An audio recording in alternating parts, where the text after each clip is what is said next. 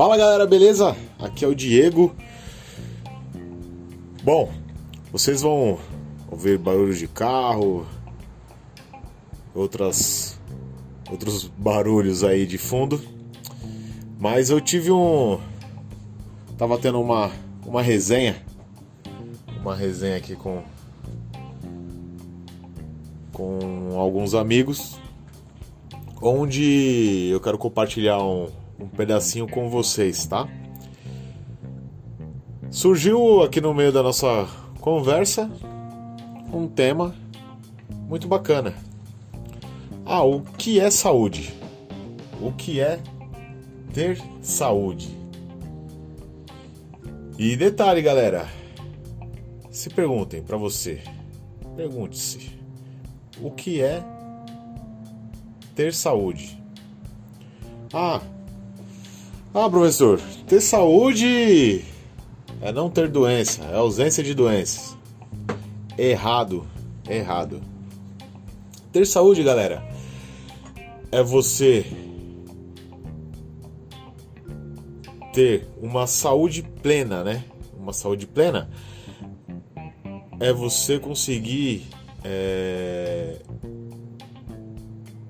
não produzir, mas praticar a espiritualidade.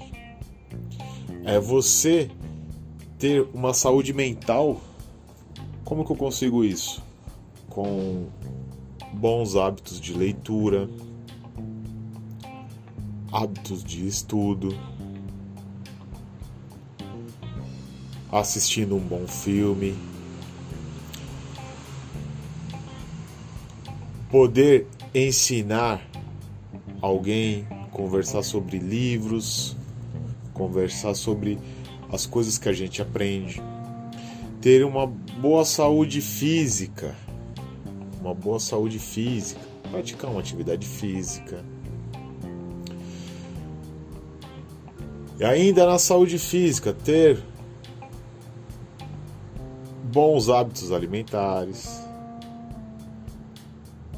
reduzir o consumo de álcool, não fazer uso de tabagismo, e daí você vai ter saúde. Você vai ter saúde. Ah, professor, mas nessa pandemia eu não consegui me exercitar porque eu estou trabalhando em home office, estou trabalhando mais. Então vamos lá. Para cada 8 horas de comportamento sedentário, o comportamento sedentário é diferente da pessoa sedentária, tá? O comportamento sedentário é, por exemplo, ah, vou assistir um filme, um filme. É, estou sendo sedentário? Não. Estou tendo comportamento sedentário? Depende. Você está sentado, aí você deita, deitou, aí você está tendo um comportamento sedentário tá? Então vamos lá. Para oito para cada 8 horas de comportamento sedentário. Vamos, aí a gente engloba ali trabalhando na frente do computador. Durante 8 horas, para cada 8 horas, você tem que se exercitar pelo menos uma hora, tá? Pelo menos uma hora. Ah, professor, mas depois que eu termino meu trabalho, eu tenho que sair correndo, que eu tenho que fazer não sei o que, tem que bererê, tem que barará, tem que biriri. Tudo desculpa, tudo desculpa. Nessas 8 horas, você não consegue fracionar, você pega 8 horas, divide 60 minutos para 8 horas. Cara, você consegue fazer alguma coisa. Você consegue fazer polichinelo, nos intervalos.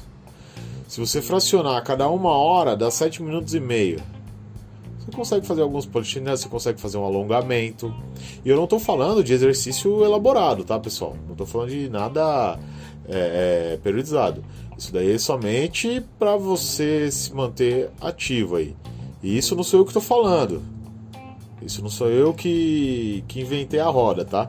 Isso daí é, recomendação da Organização Mundial da Saúde.